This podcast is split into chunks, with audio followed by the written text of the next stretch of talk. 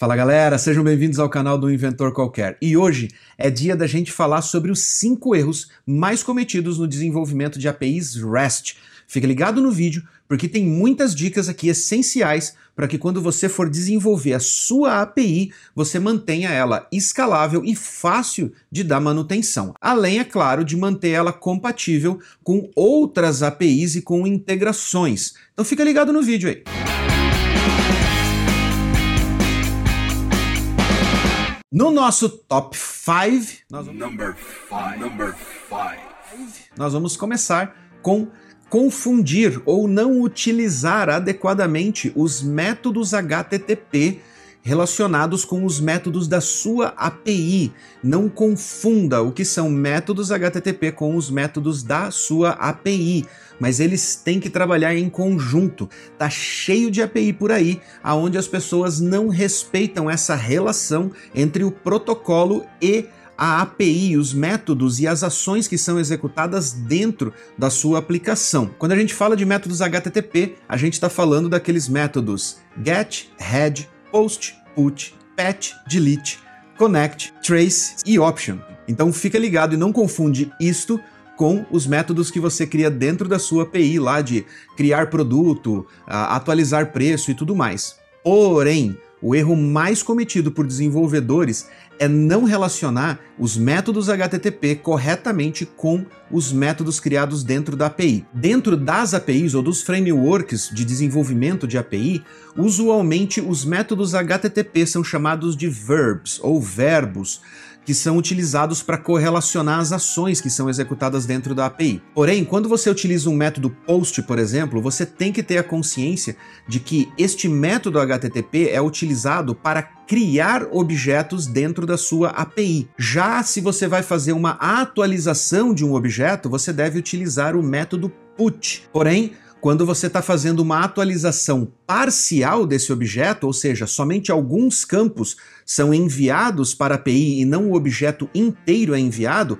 o correto é utilizar o método patch, diferente do put, que o put, mesmo que você esteja alterando só alguns campos, sempre é o objeto inteiro que transita entre a sua aplicação cliente e a sua API. O patch aceita que você transfira apenas parte daquele objeto para que ele seja processado e atualizado dentro do objeto ou persistido em banco de dados. Então fica ligado nesses pequenos detalhes, porque isso faz toda a diferença quando você vai fazer a integração da sua API com outras APIs ou com SDKs que vão consumir a sua API. Quando os métodos da sua API não utilizam os métodos HTTP corretos, esses geradores de SDK ou esses integradores automatizados não vão entender que tipo de objeto tem que transitar, ou principalmente quando você define um esquema da sua API utilizando um Open API Specification, por exemplo, ele pode não entender que numa requisição ao método put, você pode enviar os dados parciais. Se você fizer isso,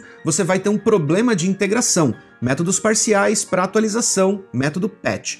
Objeto inteiro para atualização, método put. Para pegar dados, get. Não utilize get para inserir ou alterar informações dentro da sua API. Isso pode dar um problema gigantesco. A começar por certas APIs que a gente vê por aí que utilizam URLs como essa que eu vou mostrar na tela aqui para vocês, onde os dados são passados através da URL, porque o método get não tem corpo. Quando você passa os dados pela URL, você pode enfrentar vários problemas que vão desde a codificação dos caracteres que estão sendo enviados até mesmo o limite de dados que a URL do navegador ou a URL dos servidores HTTP comporta.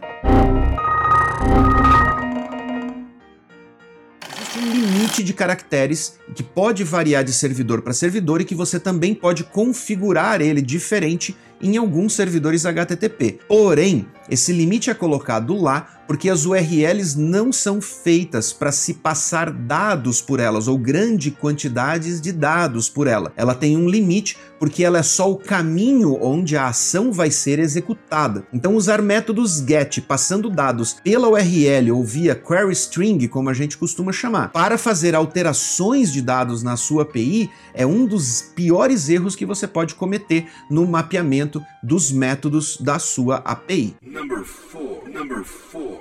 Não versionar a sua API. Sim, o versionamento de API já não é mais uma questão opcional. Se você realmente quer que a sua API seja escalável, que ela integre com outras APIs, que outros consumidores ou programadores possam consumir a sua API para fazer integrações, ela precisa estar versionada. Além disso, isso pode afetar a escalabilidade da sua aplicação, além, é claro, da manutenção dela. Imagine o seguinte: que você tem um método de cadastramento de produtos na versão 1.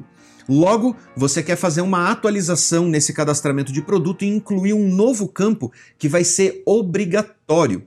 Se você não tiver versionado a sua API e todas as requisições vão bater no mesmo path, ou seja, barra produtos, você vai ter um problema, porque quem já fez a integração com a sua API vai ter essa integração quebrada no momento em que você fizer deploy dela. Já se você tem um versionamento, os usuários que ainda utilizam a integração com a versão antiga da sua API conseguem manter essa compatibilidade retroativa, não quebrando a integridade, não quebrando a integração e mantendo os clientes conseguindo consumir ou enviar dados para sua API, especialmente se o seu negócio depende dessas integrações, o que com certeza vai ser o caso, já que você está criando uma API, você está focando em fazer uma graninha ali. A integração faz parte do seu core business, correto? Então, quando você não tem o versionamento, você é obrigado a publicar essas alterações na versão raiz, ou seja, não tem versão, vai ser sempre no path raiz da sua API. Porém, quando você tem o versionamento e você precisa fazer uma implementação que pode quebrar a integração, você lança uma nova versão da sua API com esses métodos novos e quando o seu cliente tiver tempo e disponibilidade para atualizar a integração para a nova API, ele vai fazer essa integração, fazer os testes todos bonitinhos tal, para que as integrações não quebrem. E assim, com o tempo, quando as versões mais antigas forem descontinuadas, os seus clientes já vão ter migrado para a versão nova. Isso permite que você continue evoluindo a sua API, continue desenvolvendo novos recursos, sem que você perca essas integrações ou que você prejudique quem está consumindo a sua API nas versões mais antigas. Three, Não especificar os headers adequadamente. Vamos lá. Quase ninguém presta atenção nesse item porque os headers estão sempre ocultos. Eles não passam pelo crivo dos testes na maioria das vezes, porque a gente não faz a verificação de que tipo de cabeçalho está sendo enviado para a API e que tipo está sendo devolvido. Porém, os headers fazem parte essencial da estabilidade da performance da sua API, porque através deles que você determina a validade daquela informação que está sendo fornecida, é através dele que você estabelece as permissões de acesso da sua API, por exemplo, o CORS, para saber de qual domínio aquela requisição está vindo, ou se aquele domínio tem permissão para acessar ou não, ou se tem um header informando qual é a API key, dando autorização para acesso à sua API. Porém, um dos maiores benefícios de você ter os headers da sua aplicação muito bem definidos e muito bem controlados para cada um dos métodos é a performance, pois nele você estabelece de quanto em quanto tempo aquela informação está sendo atualizada ou quanto tempo aquela informação pode ser cacheada do lado do cliente, evitando que novas requisições sejam feitas desnecessariamente para vir buscar essa informação na sua aplicação, fazendo com que consuma mais banco de dados, consuma mais processamento, consuma mais infraestrutura. E assim você consegue escalar a sua aplicação sem você precisar escalar necessariamente os servidores ou a infraestrutura, porque os caches estão sendo muito bem informados, tanto para o seu cliente final quanto para as camadas que vêm à frente da sua API de cacheamento, CDN e tudo mais que você pode utilizar para reduzir o impacto nela durante a operação ou durante as requisições que são feitas a ela. Então, preste bem atenção nos headers, coloque os headers na listinha de checklist lá de boas práticas para o desenvolvimento da sua API e não deixe mais passar esse item na hora de desenvolver os seus projetos. Number two. Number two. API Stateful. Esse item é um item um pouco delicado, porque aqui no canal a gente fez uma série inteira falando sobre Amazon na prática, de como você desenvolver a sua API e publicar ela lá na Amazon, mostrando passo a passo cada um dos itens são 12 aulas que você pode encontrar aqui na nossa playlist e você pode assistir ela inteira. Porém, toda vez que a gente fala em cloud, a gente fala em escalabilidade. E escalabilidade você só tem se a sua aplicação estiver preparada para ser escalada. Lá nos anos 90, vamos voltar um pouquinho, nós desenvolvíamos, por exemplo, aplicações em PHP que utilizavam os métodos session do PHP e o PHP armazenava essas informações de sessão no disco local do servidor. Porém, lá naquela época, a gente nem sonhava em como seriam as estruturas ou a infraestrutura nos anos 2020. Mas a tecnologia evoluiu para que nós ganhássemos escalabilidade e hoje os projetos gigantescos que nós temos aí na internet só são possíveis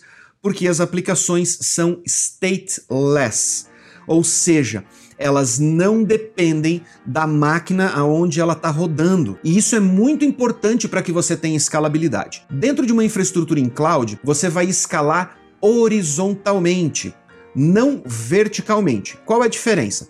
Para você escalar verticalmente, você precisa aumentar a capacidade de processamento ou a capacidade computacional deste servidor onde a sua aplicação está hospedada. Hoje em cloud, você pode manter os servidores ou as instâncias num tamanho menor que seja compatível com o melhor desempenho da sua aplicação e escalar horizontalmente, ou seja, ao invés de ampliar a instância que você está rodando a aplicação, você levanta mais instâncias. Qual a vantagem?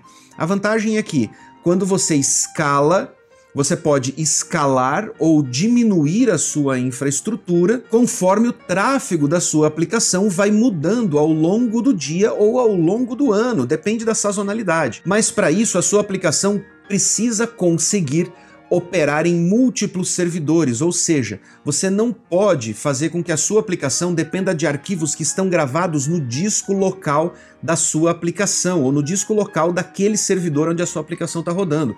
Um exemplo são as sessões que eu acabei de falar que no PHP, antigamente, a gente utilizava sessões exclusivamente em arquivos. No decorrer do tempo, PHP evoluiu isso, permitindo que a integração de sessões fossem feitas com bancos de dados. Hoje, você utiliza outros métodos de autenticação que não dependem nem de arquivo e nem de banco de dados, como é o caso do JWT, por exemplo, que é completamente independente de estado do lado do servidor e permite que a sua aplicação rode livre em qualquer máquina sem depender de uma centralização de informações para verificar a autenticação do usuário. Isso torna a sua aplicação muito mais escalável e, o mais importante, torna ela mais rápida, mais leve reduzindo também os custos de infraestrutura, pois você não precisa ter um banco de dados rodando especificamente para atender a autenticação e você também não precisa fazer a sua aplicação ficar esperando respostas do banco de dados no horário de pico com o banco sobrecarregado para poder dar a resposta para o usuário.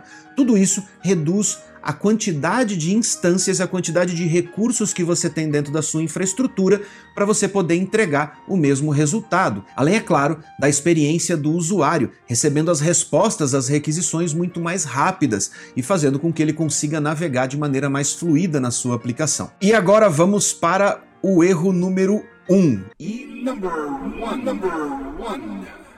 Um. e, na minha opinião, o erro mais grave que você pode cometer no desenvolvimento de uma API, que eu gosto de chamar ela de API salada mista, que é aquela API aonde você soca tudo dentro da mesma API, não importa qual é a compatibilidade daqueles recursos. Um exemplo: se você tem uma API HTTP e dentro dessa mesma API você resolve colocar uma integração para que o seu cliente possa conectar via WebSocket. O que acontece quando você faz isso é que o protocolo HTTP depende de entregar as respostas o mais rápido possível para liberar as conexões que estão estabelecidas entre o cliente e o seu servidor no momento da requisição. Entra uma requisição HTTP, ela é processada, entregue para o cliente e essa conexão é rompida. Porque cada conexão dessa aberta através do seu proxy reverso ou do seu load balancer está consumindo recurso nesta camada da sua aplicação, além, é claro, da sua aplicação em si. Porém, estes servidores que ficam intermediando as requisições, eles têm limites, tanto de memória quanto de processamento, para poder gerir conexões ativas. Quando você tem uma API HTTP que de repente começa a aceitar conexões WebSocket, você vai consumir esses recursos do seu proxy reverso e do seu load balancer que deveriam estar sendo utilizados para atender mais requisições HTTP, o que causa o engargalamento de requisições e faz com que a sua aplicação ou fique mais lenta ou até chegue ao ponto de não conseguir mais responder nenhuma requisição HTTP porque todos os sockets de conexão estão ocupados, não tendo vaga para essas requisições chegarem até a sua API. Outro erro comum é você fazer upload de arquivos através da sua API. Sim, uploads de arquivo direto através de uma API de dados não é uma boa prática. Por mais que tenha muita gente fazendo isso, isso não é uma boa prática. Da mesma forma como a conexão WebSocket ocupa aquele slot de conexão, um upload também vai ocupar um slot de conexão, além de consumir a banda de upload para dentro do seu servidor, porque ele está subindo um arquivo lá para dentro. No tempo em que a sua API está aguardando o recebimento dos dados desse arquivo que está sendo subido, ela deixa de atender requisições para entregar informação, para entregar dados da API, dados de objetos que você tem dentro da API para entregar para o seu cliente final. Além disso, isso pode causar um problema ainda maior, porque a partir do momento que você aceita uploads direto para sua API, você também vai ter que mexer em algumas configurações do seu proxy reverso e do seu load balancer aumentando o timeout dessa conexão HTTP para permitir que esse upload seja feito, aumentando os buffers de entrada e saída ou aumentando o limite do tempo de conexão entre a sua aplicação e o próprio proxy reverso. Isso abre portas para ataques à sua aplicação que podem desabilitar serviços ou os chamados ataques DDoS.